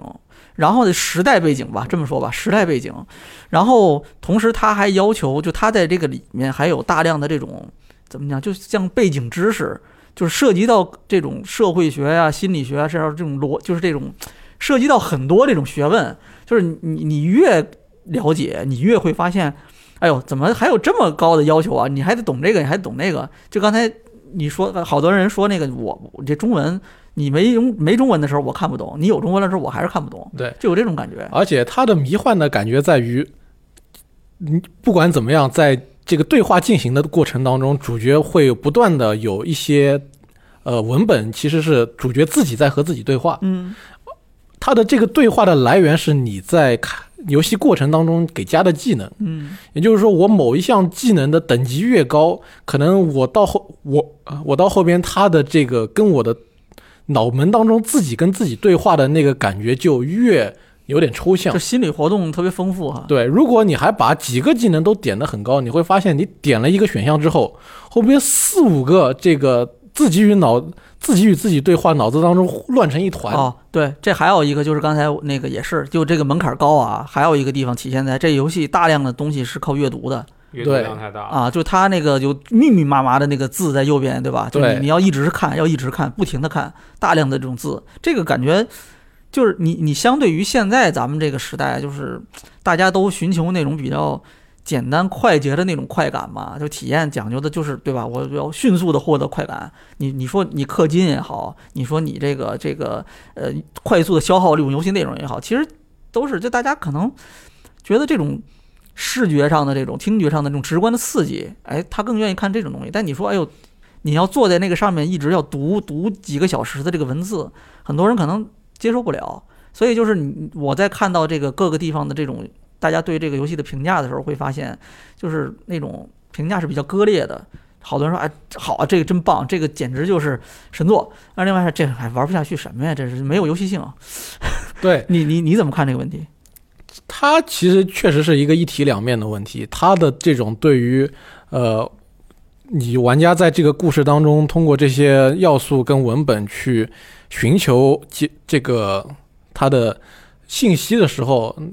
通过这些阅读，很多人就会觉得我有点累。嗯，而且就算是你愿意认真玩，你玩个可能一两个小时之后，你不仅是也看着这么多字，眼睛有点花，嗯， 然后脑中可能要不断的吸收这些新信息，再进行理解，也会觉得我的精力在不断的丧失。嗯，但是我觉得，如果所以有的时候我也是要玩一会儿歇一会儿，嗯但是能够一点一点玩下去的话，这种不断的去吸收这个故事当中的信息，再去做出判断，再进行下一步的理解和决选择的时候，我觉得这个外边的流呃时间的流逝特别的快。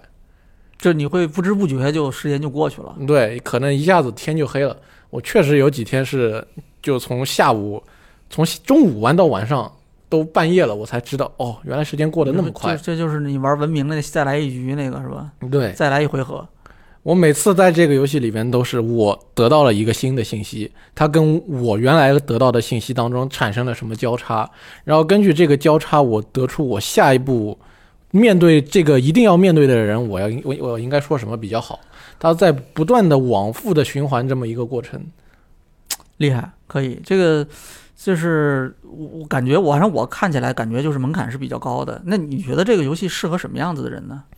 我是认为，只要你玩你一个玩家对于剧情的这个讲述和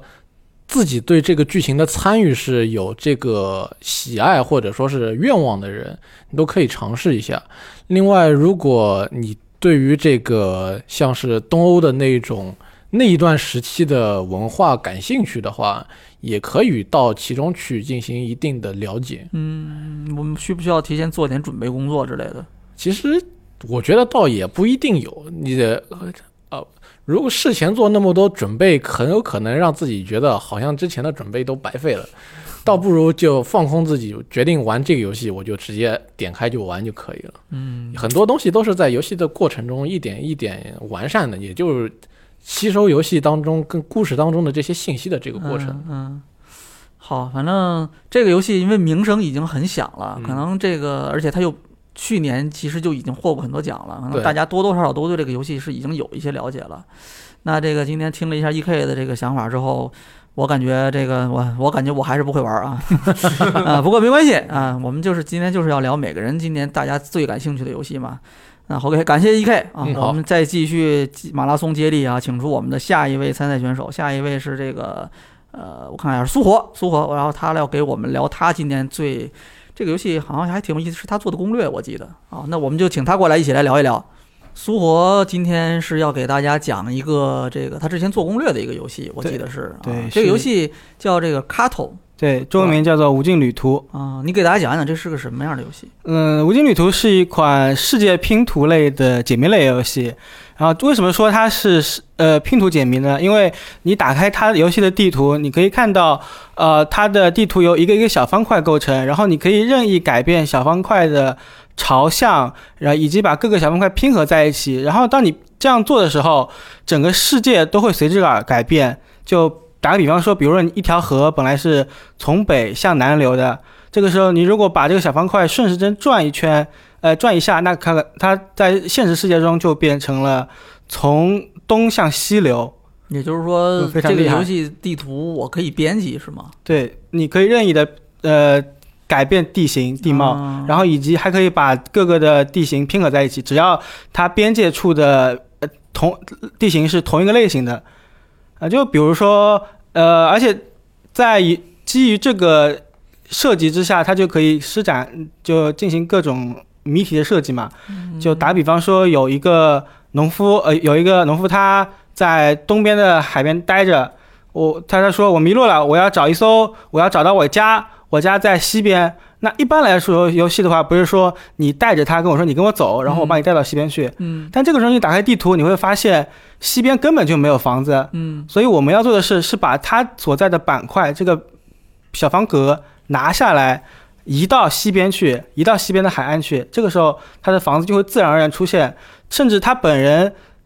根本就没有移动，根本没有动过，他就来到了他家旁旁边。那这也太简单了，我就把它移到西边儿就好了。呃，那不是说了嘛？之前说了，它必须让呃地形是拼合在一起的，比如你不可符能合逻辑，呃你一一个雪山拼板块跟一个草原板块你放在一起，哦就是它那个地图上的那个各个板块的这个地形不一样对你必须呃严丝合缝的把把它拼上。啊、那它那它这个就是一个纯解谜吗？它这个有有这种故事的这种推进的这种感觉吗？呃，它故事推进非常的呃，我觉得很温馨。它是讲了一个故事，是吧？对他讲了一个还不错的故事，就还是嗯小女孩是一跟她奶奶本来在飞机上飞着，然后小女孩一不小心掉下去了，在飞机上飞着嗯掉下去了，呃，然后遇到了一阵风暴，那然后太她了得就了她就一不小心掉了下去。飞机失事了，呃，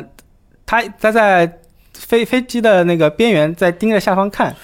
然后这个时候风一阵吹来，他一不注意就飞了下去哇。这这听着这开头太神了，这这是个小朋友不要模仿啊这！神然后对，展开完全不要模仿。然后这个时候他就呃一不小心摔到了地面上，但也没事儿。呃，这个时候嗯，那是呃肯定它肯定没事儿啊，呃他，所以接下来我们的任务就是不停的呃搜集各个各种地图碎片，比如说搜集森林的地图碎片、沙漠地图碎片，然后拼出那个地形，然后来去寻找他的奶奶。啊，还是一个挺温馨的故那事。哦那它这个拼合的逻辑有点像有个做要卡卡卡颂，颂，对对我在很多评测上都看到，如果喜欢卡卡颂的玩家，一定对这款游戏非感到很亲切。啊，这样子的。那这个，哎，对你，你你做攻略，你感觉这个这个游戏玩的开心吗？我觉得这个游戏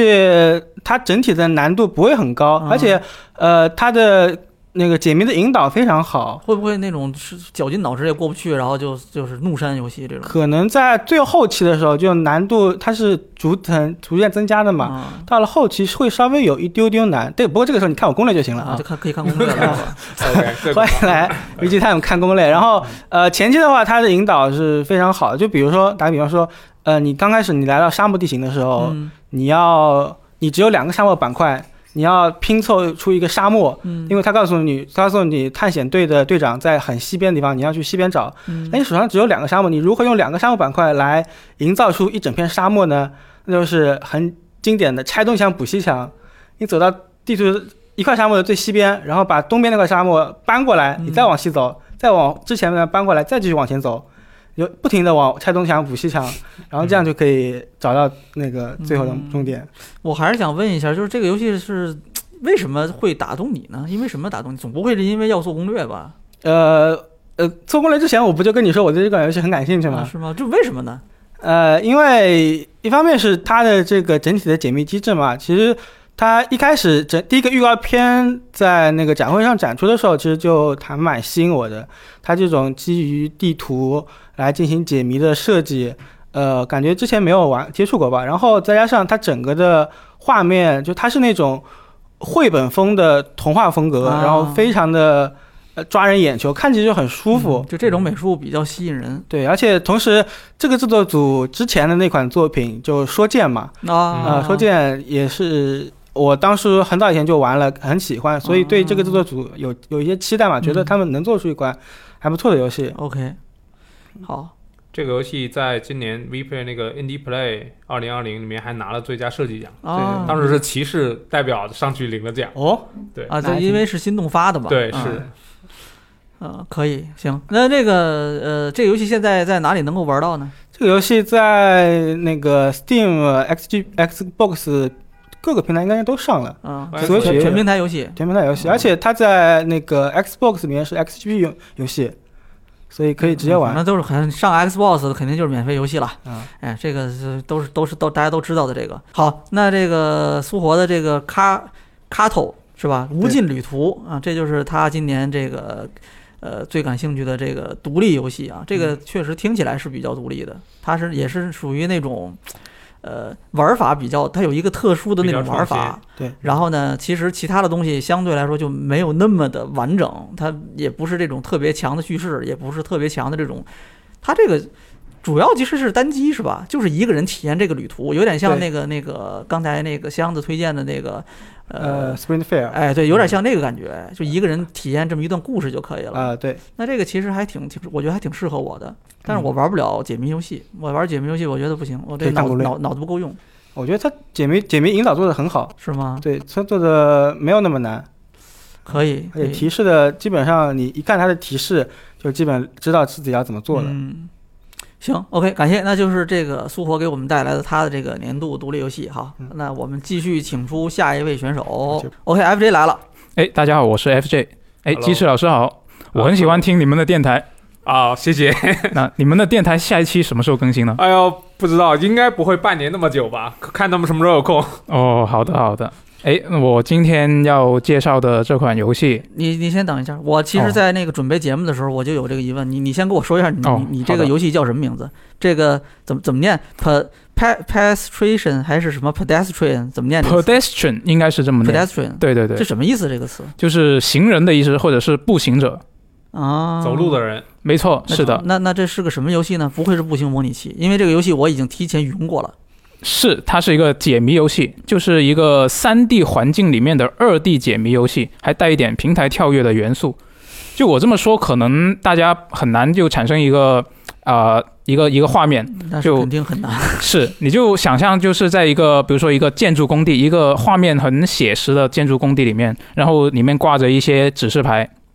指示牌上面就用粉笔画着一些像是二 D 卷轴的那种二 D 游戏的那种平台，嗯然后你就控制一个简笔画那样的火柴人，一个小人在其实控制在里面其解实谜他那个小人儿就是那种指示牌上的那种行人的感觉，啊，对，是大的，概嗯画成那种感觉。是的，是的，就像是厕所上面的那个指 示。哎，你就说指示牌就好对了， 你为什么要那 就说大家都想得想得到那个，对啊，首先很形想象到的是那个那个紧急通道上面的那个那个小人儿嘛啊，，对，那个也是，那个也是，就是那个嘛，是的，就是那种，对，就是你操纵那个小人在上面去解谜这样的一款游戏。嗯那这个游戏它为什么喜欢我呢？啊，不，哎，不 喜 欢我，我为什么喜欢这款游戏呢？话都不说都不会画了。没错，话话都，哎，就是有三点，这样，第一点呢可能会比较私人一点，就跟我的童年记忆有关。嗯，啊、首先我说一下我遇到它的那一天吧。我遇到这款游戏的那一天，我还记得很清楚你这嗯 行，你说你说我啊，它是一个星期天下午 的大概三点左右，嗯这么然准后确，没错，因为我当时很焦虑。我为什么焦虑？因为第二天开选题会，我要说什么选题我还没想好。就这种情况下，绝望之下，我就打开了 Steam 看看有没有什么新游戏，就找来写一下。这是我最后的手段，通常没有选题的时候。对，然后我遇到这款游戏，那我看到它的这个画面之后，像那个刚刚说到那个二 D 的小人，他就唤醒了我的唤醒了我的一些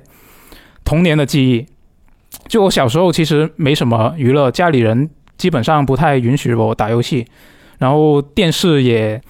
最大娱乐可能就是看电视了。但是我爸他是一个焊工，嗯也然后他就他手非常厉害，他就做了一个那种金属的小盒子，嗯，把那个电视的插头锁起来了，是吧？我就很绝望。那我没是没什插么头锁起来还行。是我又没什么娱乐，我就只能趴在阳台上看楼下的车，嗯， 是吧？就然后就当时我就这这这种娱乐会让我产生了一种非常善于脑补的这样一个一个能力，我就啊经常是趴在窗台上就看着楼下的车，然后就想象有一个小人在上面冒险，在路上。就这种感觉，所以这个游戏它的画面，我一看到那个小人，我就想起了这一个这个往事。你刚才说想到往事，我差点以为你小时候有掉进过下水道的经历。那 OK，没有没有那那么夸那张，行，那你你你继续说啊，因为这个游戏的那种风格确实其实确实挺难表达的。它那个背景虽然是三 D 的那种，就是下水道，对，然后工地啊什么的感觉啊，是的但是它其实主要玩法是集中在那个这个三 D 的画面外面的那种墙上告示贴牌着的上面的贴着对对对对啊一张一张的那种小小指示牌。是的然。后最后，它这个解谜也是要用这些指示牌去自己去拼凑。啊，对，它上面就是有，就场景里面会有不呃很多这些，我们统一叫把它叫做板块嘛，它嗯可能在不同的场景里面是不同的一个形式，就嗯它可能是在工地，它可能就是一些安全告示；嗯如果它是在马路边，它可能就是一些交通的标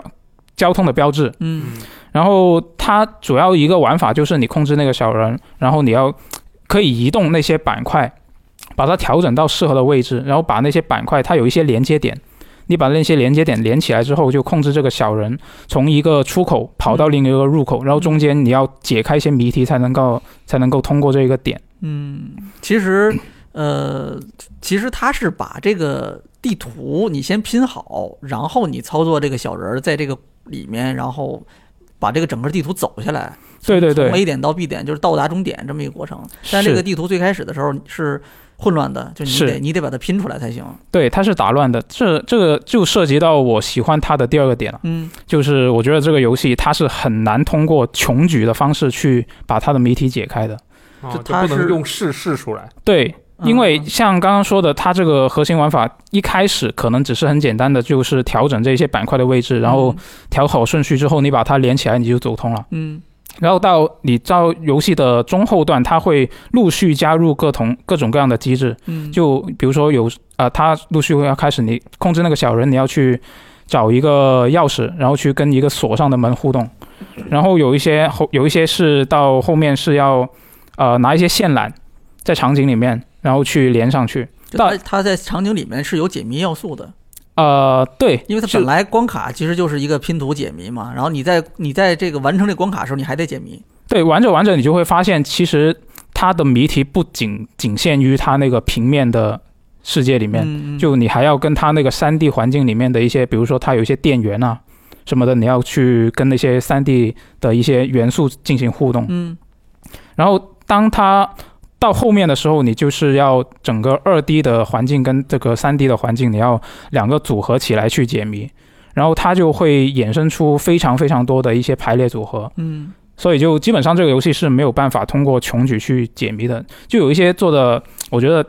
我自己是比较喜欢玩解谜游戏的人，然后有时候玩到一些做的我觉得一般般的解谜游戏，它就会有一个共通点，就是它很多谜题是你是可以穷举去去解的。就是其实就是试我出就来瞎试，嗯对，对是反的，正就是最后鼓捣鼓捣就过去了。对，我我玩解谜游戏就这么玩的，所以你这个游戏我肯定玩不了。要电波对得 上你。你继续说啊，嗯。那所以，所以这这个也是我喜欢它的一个点，就是你只能跟这个谜题本身去正面交锋嘛。嗯嗯，那然后第三点呢，就是刚刚我提到的，你到游戏的中后段，你需要二 D 跟三 D 的环境去交替来解开这个谜题，这就给我带来一种很我自己觉得很奇妙的一个感觉，就是你一开始，因为它游戏一开始你是觉得它这只是一个二 D 的解谜游戏。然后，当它这些三 D 的元素加入到这个谜题的设置里面之后，你就会有一种很怎么说，很奇妙的那种感觉，就有点像是，呃，一八年还是一七年那个《画中世界》那个游戏，啊对那种感觉，就虽然虽然性质上不太一样，但是给我的那种冲击感是比较类似的。嗯就到它啊、接下来我要说的这个可能就涉及剧涉及到这个剧透了这这游戏还有剧情呢。啊、啊可以这么说，就我我感觉它是好像是就一路走一路走，最后出了下水道，到了马路上之后，然后后面还一一直往往后还有。对对对对，哦，就是呃，如果听到这里的听众已经被我安利到了，你就直接去买，就不要听我接下来要说的东西了。嗯好啊就这个对这个要自己体验比较有趣。嗯如果你还没被我安利到，就可以往下听。嗯是，就是它的最后一关，它就是整一个解谜是把二 D 跟三 D 整个组合起来的。就它一整个游戏的大半大半的一个流程都是控制那个二 D 的小人来嗯移动嘛。嗯然后到他到最后一关，就是那个小人走到终点之后，一个小关卡的终点之后，他镜头一转，就来到了一个电子设备的屏幕里面，然后你会看到那个电子设备是有一个人拿着的，对，然后这从这一刻开始，这个游戏就变成了一个第四呃第一人称的三 D 游戏嗯，就然后最后那个场景呢，就是一个高楼大厦的一个屋顶还在施工的这样的一个屋顶。嗯然后上面其实是四附近还有另外三栋高楼，然后它其实就四个平台嘛，然后中间会有一些梯子之类的东西把它们连起来。然后一开始你就在里面逛的时候，你会发现好像没什么可以互动的地方，嗯然后你还会发现在地上画着一些奇怪的一些像简笔画一样的图案，像是那种工程蓝图上面画的那些图案。嗯嗯，最后你会在某一个屋顶上面找到一个像是之前的一些谜题那样的一个板子，嗯然后上面也有四个板子，然后你就会发现那四个板子其实就是对应这四个屋顶。就跟现实联系起来了。对对对，就是你要你要最终你是你的目的是要在这个四个屋顶里面找到一个出口，然后你要找走到这个出口的话，你就要通过那四个小板上面的谜题来解开，这但是你又不能嗯直接解开。啊就是你有一些元素，你还是要跟三 D 环境里面去动，动了它，然后里面才会有变化。最后这个部分就第一人称去解谜了。对对对，就也不是完全第一人称，它是交互，结合两个要起来对，两个要来回切换。那这个挺有意思的。对是这个点感觉好对，这这个就是这个游戏对我来说最喜欢的一个点吧。就可惜可惜的地方就是这一个部分太短了。啊，啊这个是它大主体的部分还是那个二 D 的解谜嘛，对吧？拼是的图，然后去在那个游戏，在那个你在那个画面里面，二 D 画面里面去去完成那个平台跳跃的那个那个过程。嗯，我我其实是呃看了那个这个那个办在那个 B 站看了那个办爱的那个直播，哦，呃，就是他的录像啊。那我是第一次看他中文的那个是日文的，但是我是第一次看有中文字幕的、啊那个对，有有个有办案个的中那国的他有一个官方号嘛，是然后正好我也不知道为什么，哎，就搜到他有玩这个游戏，然后我就看了一眼，他就只玩了一小部分，就是在那个下水道的那个部分，嗯上到地上之后就就就没了。但是那个，嗯，我我看他玩是挺开心的，因为他玩的不好，我觉得可能啊就是我我我我觉得啊，嗯也许就是他跟我水平差不多，就是那种遇到一个问题之后，就先先瞎，反正瞎点点，先试一试，然后哎，说不定就解开了。但是后面就是他其实，呃，他掌握了那个方法之后呢，他就会，哎，他在他在这个脑子里面可能会在屏幕上面啊，他先用用先比划比划，先画一下，哎，这几个画面怎么连起来？这个小人儿从这儿到这儿再到这儿，然后他会整个哎模拟一遍之后，然后最后他再哦好，那我就拼，我就拼，他就把这拼起来之后，哎，小人儿最后就从这儿一个过去了，最后就结束了。这有点像刚才你说的那个，你小时候盯着那个外面的那个大街，然后看那个，你嗯，脑子里想象一个小人儿在那儿冒险，大概就是那种感觉的。对，啊，我当时看到这个地儿，我觉得哎，好像还有点意思，你知道吗但是，但是后来我看到那个那个谜题越来越复杂了，他那直接就开始，呃，这个五分钟过去了，十五分钟过去了，就这种还的是呢。在那儿不啊，，就是他中间那个他在反被剪复试掉的了那个过程，他就剪掉了。嗯我估计这个啊可能整个他玩的那个部分就已经很长了，已经。嗯对，啊，所以看到这儿我就放弃了啊，我这肯定不适合我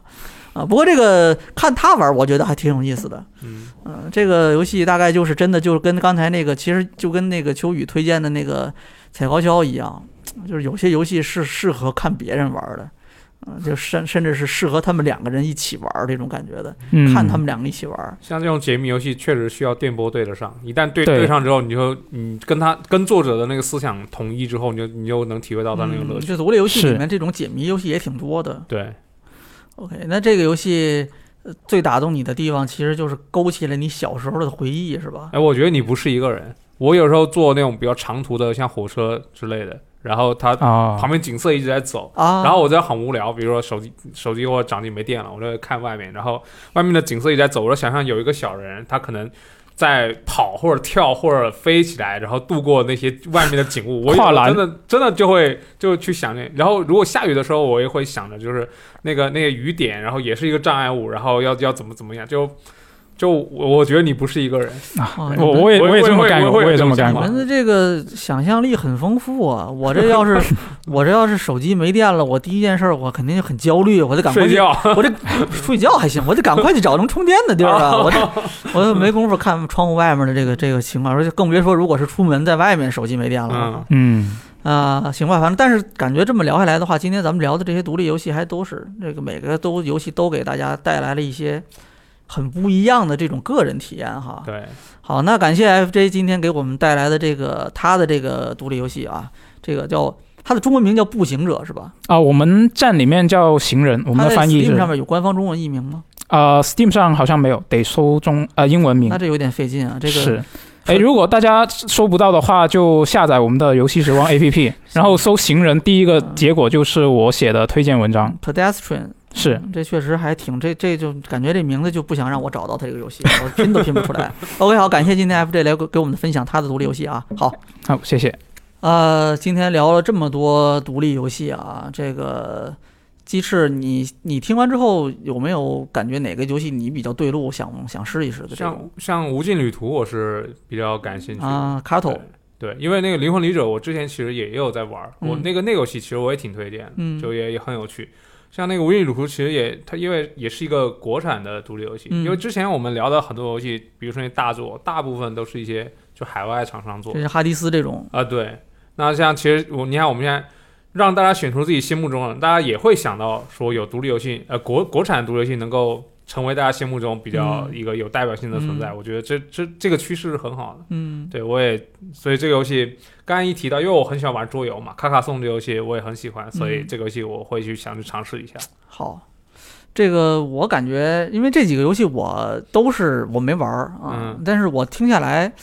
我感觉好像最重要的第一点还是就是它得跟你的这个电波能对上，对，对，是就的你看，就好比刚才聊的这个所有的这些游戏啊，首先我个人比较倾向于就是去体验那种有一段固定剧情的，嗯哎，就是去看一个故事，体验一段别人的冒险，嗯是这样子的。我倒不是特别在意说一定得我自己去带入一个什么什么人，或者把谁谁当成我自己，OK，啊、我可能还是更倾向于去看一段故事，所以这是第一个。然后第二个，第一人称视角了，这个一切都这全部 pass 啊，这个都都不玩不了，晕啊。啊， 然后这个呃，这个你这么算下来，解谜的也不行，解谜的我这个这个不行，脑子跟不上。那其实这么算下来，今天这里面我觉得最适合的应该是《灵魂旅者》啊啊是，Spirit Fair 应该是这个游戏。这个，呃，首先故事我觉得还是挺让我感觉有有兴趣的，然后再加上